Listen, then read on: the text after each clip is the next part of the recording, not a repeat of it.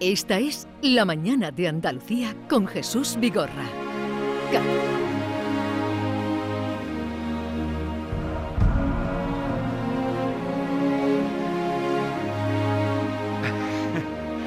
Última hora del programa y ya les veníamos anunciando que teníamos hoy pues eh, invitados de lujo para aprender con ellos.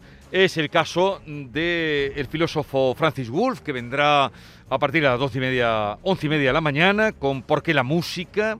Filósofo que hasta ahora era muy conocido en nuestro país por ser un defensor de la de las corridas de toros. Por cierto, no se lo he dicho a Joaquín Moekel que viene Francis Wolff, pero ahora lo escuchará. Y también Lola Pons, tan querida nuestra, filóloga, catedrática de la Universidad de Sevilla, historiadora de la lengua, divulgadora como nadie de eh, la lengua, el habla, autora de una lengua muy muy larga y también del libro El árbol de la lengua, eh, colaboradora de esta casa con nuestro compañero Domi del Postigo, escúchenla cada sábado en eh, Días de Andalucía. Buenos días, Lola. Buenos días, muchísimas gracias. Tú sabes que aquí te queremos mucho. Y me siento muy querida. Y sabéis que es mutuo. Lola, buenos días. buenos días, Bueno, no hemos tenido ocasión de hablar en estos días, pero hay que darte el, la, enhorabuena por el premio Periodismo Miguel Delibes, que una de las piezas además que premia este prestigioso galardón es mm. esa pieza que hace, ¿verdad?, con, con Domi del Postigo todos los sábados. Sí, se me ha reconocido mi obra periodística en algunos medios escritos y radiofónicos y uno de ellos, obviamente, pues Canal Sur, con quien yo llevo colaborando ya más de dos años y esas piezas que sábado a sábado van construyendo un árbol de conocimiento sobre el andaluz. Bueno, enhorabuena. ¿Cuándo te entregan el premio? Pues ya, ya, ya, el, el martes 25 en Valladolid. ¿Y es cierto que en Valladolid es donde mejor se habla la lengua española? ¿Qué va a ser cierto? Ni en Valladolid, ni, en Madrid, ni, en Sevilla, ni en Almería. Donde mejor se habla es en el hablante, que mejor domine los registros. Eh, pero además de todo eso, lo que hemos dicho de ella, su investigación, eh, es que le han encargado ser la comisaria de la programación mm, que se va a celebrar o que quiere celebrar la Junta de Andalucía con motivo del quinto centenario del fallecimiento de uno de los grandes intelectuales del Renacimiento español, Elio Antonio de Nebrija, del pueblo de Lebrija, y hoy queremos que nos hables, en principio para todos los oyentes que habrán oído alguna vez hablar de Elio Antonio de Nebrija, ¿por qué es importante este eh, personaje, este intelectual? Bien, Antonio de Nebrija es importante porque cambia por completo la manera de entender la lengua y sobre todo de enseñar latín del siglo XV al XVI.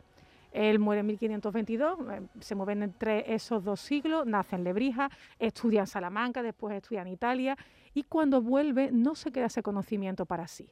Lo vuelca en diversas obras, diccionarios, gramática y modifica la manera de enseñar latín en su tiempo. Trae de Italia un latín mejor, más depurado, más cuidado y lo vuelca en manuales que se convirtieron en manuales de referencia para Europa la gente llamaba el manual de latín de Nebrija, que eran las introducciones latinas, el Antonio.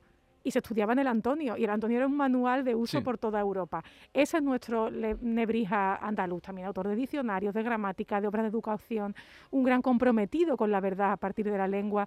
Estas personas distintas adelantadas a su tiempo, que por tanto a veces son incomprendidas en su momento, que debemos celebrar porque supone un cambio de paradigma. Pero él también es el autor de la primera gramática que se hace del español. Sí, y esa obra, que para nosotros es quizá la más célebre de Nebrija, 1492, Gramática de la lengua castellana, esa obra fue un poco incomprendida en su tiempo, porque nadie le veía la utilidad, el interés a estudiar, digamos, poniendo codos con una gramática, una lengua nacida del latín. Si te ponías a estudiar una lengua, la idea era estudiar árabe o hebreo o griego o el propio latín. Nebrija fue un visionario, escribió esa gramática, no fue entendida en su tiempo, no fue reimpresa. se, olvidó por completo hasta el 18 la, la, impresión de esa gramática.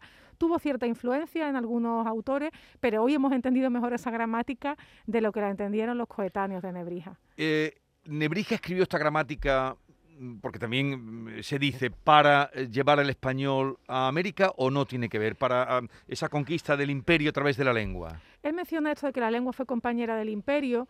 Yo creo que está pensando más en una posible expansión en lo que se pensaba entonces, que era llegar a África, llegar a lo que para esa, esa época se pensaba que eran las Indias. Pero no tanto es eso, hay una parte de la gramática que está pensada como de español para extranjeros, diríamos otra ahora, pero otras de español para españoles. La idea suya más bien es a esto que hablamos y que Mm. hay gente que lo llama vulgar, hay que eh, prestigiarlo y para eso vamos a meterlo dentro de una gramática y describirlo conforme regla. Y eso es muy difícil en su tiempo, porque haz tú una gramática por primera vez. ¿Cómo pongo en español los- el vocabulario, los términos gramaticales? ¿Cómo digo que esto es un sujeto? ¿Cómo digo que esto es un adverbio? ¿De dónde sacó esa terminología? Él se la inventa. Y además con unos términos preciosos. Términos diferentes a... Algunos diferentes, fíjate, nosotros estudiamos el futuro, ¿os acordáis en el colegio? El futuro simple, Sí. amaré, cantaré. Él lo llama venidero.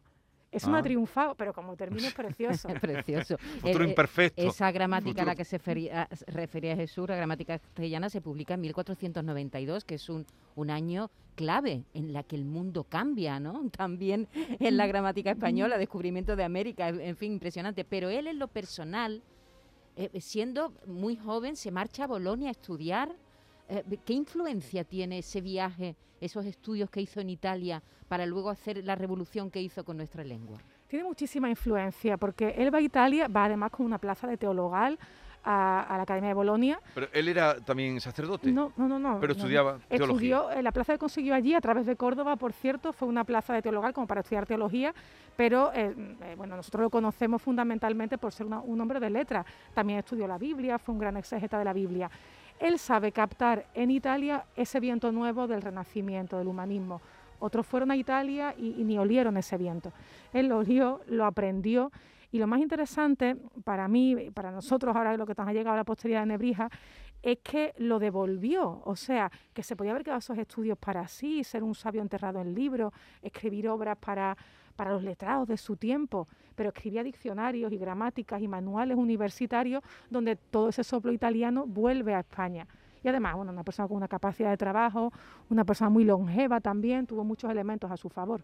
¿Y en Lebrija cuánto tiempo estuvo o volvió? Mm, ¿Cómo fue su relación Y- con y, su y su ciudad natal? familia, sus padres eran eh, que, que eran eh, porque tendrían que tener dinero, ¿no? Para, para mandarlos a estudiar fuera, ¿no? Eh, su familia eran pequeños propietarios, algunas Ujú. veces ha hipotetizado que podrían ser judíos, no parece acreditado eso, no serían personas ricas, pero luego tampoco eh, desposeídas, y lo que le sufraga a su familia eh, lebrijana es ir a Salamanca, hacer ese recorrido por la Vía de la Plata y estudiar unos años en Salamanca. Después los estudios en Bolonia, eh, bueno, este, este, eh, colegio de Bolonia es una institución que sigue existiendo, que paga España, y él consigue ahí esa plaza becado de, eh, de teología. Él pasa sus años de juventud en Lebrija y son unos años fundamentales. Porque ahí, por ejemplo, claro, es que estamos en Lebrija. Sí. Es que Lebrija es una villa romana donde él de- decía que paseaba por el campo y se encontraba restos arqueológicos. Y cuando tiene que ponerse un nombre, el que se llama Antonio, el Ajá. que firmaba como Antonio Martínez o Antonio de Lebrija, que para eso es su pueblo, cuando se tiene que poner un nombre, digamos, más literario, pasado por el latín, dice, pues me voy a poner a Helius, hoy decimos Helio, porque cuando yo paseo por el campo lebrijano me encuentro placas de gente llamada en época romana. Elia. a- sí, entonces esa, esa, ese- esa impronta arqueológica, ese interés por el pasado, esa impronta latina de su, de su villa de nacimiento, indudablemente es fundamental para él. ¿Y Nebrija sí que era el apellido que tenía la familia o también se lo inventa? Eh, se lo inventa, él se, se pone de, de nombre latino Aelius Antonius Nebrisensis. ¿Por qué Nebrisensis? Porque Lebrija en época romana era Nabrisa, Nabrisa. Bueneria. Y era muy común en ese tiempo, cuando uno escribía una obra de latinidad, de conocimiento, etcétera, pues presentar su nombre en latín, pasárselo al, al latín. Y él elige latinizarse su pueblo, su topónimo pueblo. Lola, y es verdad que era impresor y además un gran defensor de los derechos de autor. sí es que fue un hombre muy moderno. Estamos hablando que aunque no escriba la gramática pensando en América, la primera vez que aparece la palabra canoa en un diccionario es en un diccionario de Nebrija, muy pocos años después de la llegada a América. Él descubre, él ve ese invento de la imprenta en Italia y poco tiempo después en España termina asumiendo la propia impresión de sus obras. Sus hijos fueron impresores en, en- eh, en Antequera, en Granada.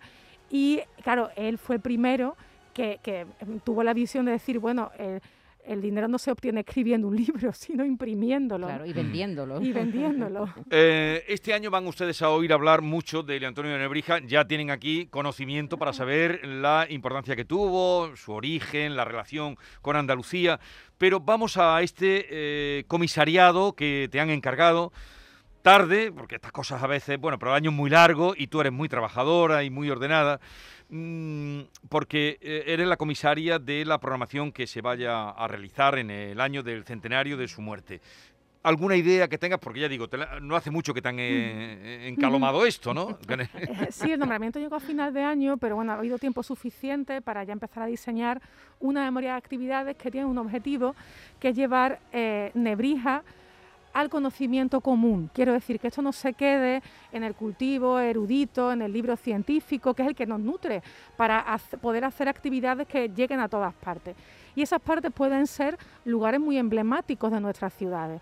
Por ejemplo, eh, vamos a, suscribir una adhesión del Archivo de India que eh, va a mostrarnos los fondos relacionados con Nebrija que, em, eh, guarda este importante archivo sevillano. Parte de la descendencia de Nebrija dejó una huella en América. Fíjate que en Colombia hay un río que se llama Lebrija y es porque un nieto de Nebrija fue allí y llamó a ese río que cruzó por primera vez pues, con el nombre de su pueblo. Entonces, eh, bueno, vamos a hacer una exposición al Archivo de India, eh, em, otra en acuerdo con el Ayuntamiento de Lebrija, que ya tiene también una memoria de actividades excepcional, trabajada. Hay en marcha, y va a ser el estreno, yo creo que en un par de meses, un documental, Helio, em, copatrocinado por esta casa y dirigido por Pepe Barahona y Fernando Russo, en el que se trata de llevar la figura de Nebrija a la actualidad y la importancia de la palabra y de la verdad en el Em, eh, mundo actual.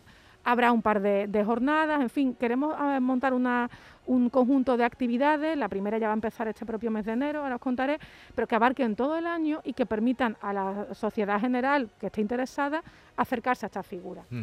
¿Cómo se le recuerda en Lebrija? Bueno, Lebrija ha hecho un conjunto de, mm, actividades en conmemoración a, bueno, a, su, a su figura, yo creo que más representativa, ¿no? a su hijo más universal que eh, abarcan desde un coloquio que tendrá lugar este año en julio, han hecho también una cosa muy bonita, que va a ser una ruta a caballo que va recorriendo eh, los mismos pasos que desarrolló Nebrija para ir a Salamanca. Es una ruta a caballo desde Lebrija, pasando por Sevilla hasta Salamanca y Alcalá de Henares. Eh, hasta, bueno, hasta cosas que tienen que ver más con la proyección pública de la conmemoración nebrisense. Ahí pues, habrá un cupón de la ONCE, un, un billete de lotería dedicado a Nebrija.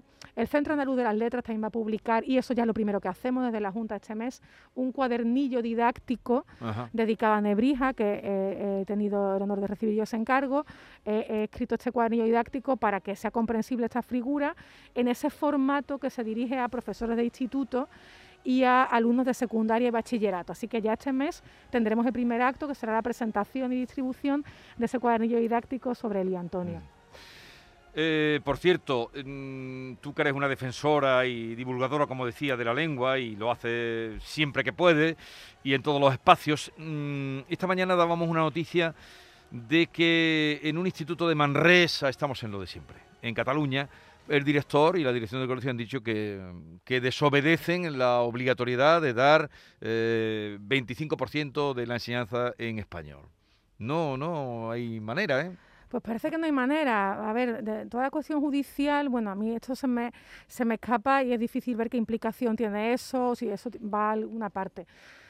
Yo pienso que cada vez que se abona ese terreno de decir yo quiero prohibir que se hable esta lengua, sea ahora el español, sea el catalán en otro momento, estamos deconstruyendo, estamos tirándole piedras a esa lengua a la que aparentemente estamos intentando proteger porque todo eso que hacemos contra los hablantes bilingües, porque no queremos que utilicen su otra lengua en determinados entornos, atenta contra la lengua que aparentemente estamos defendiendo.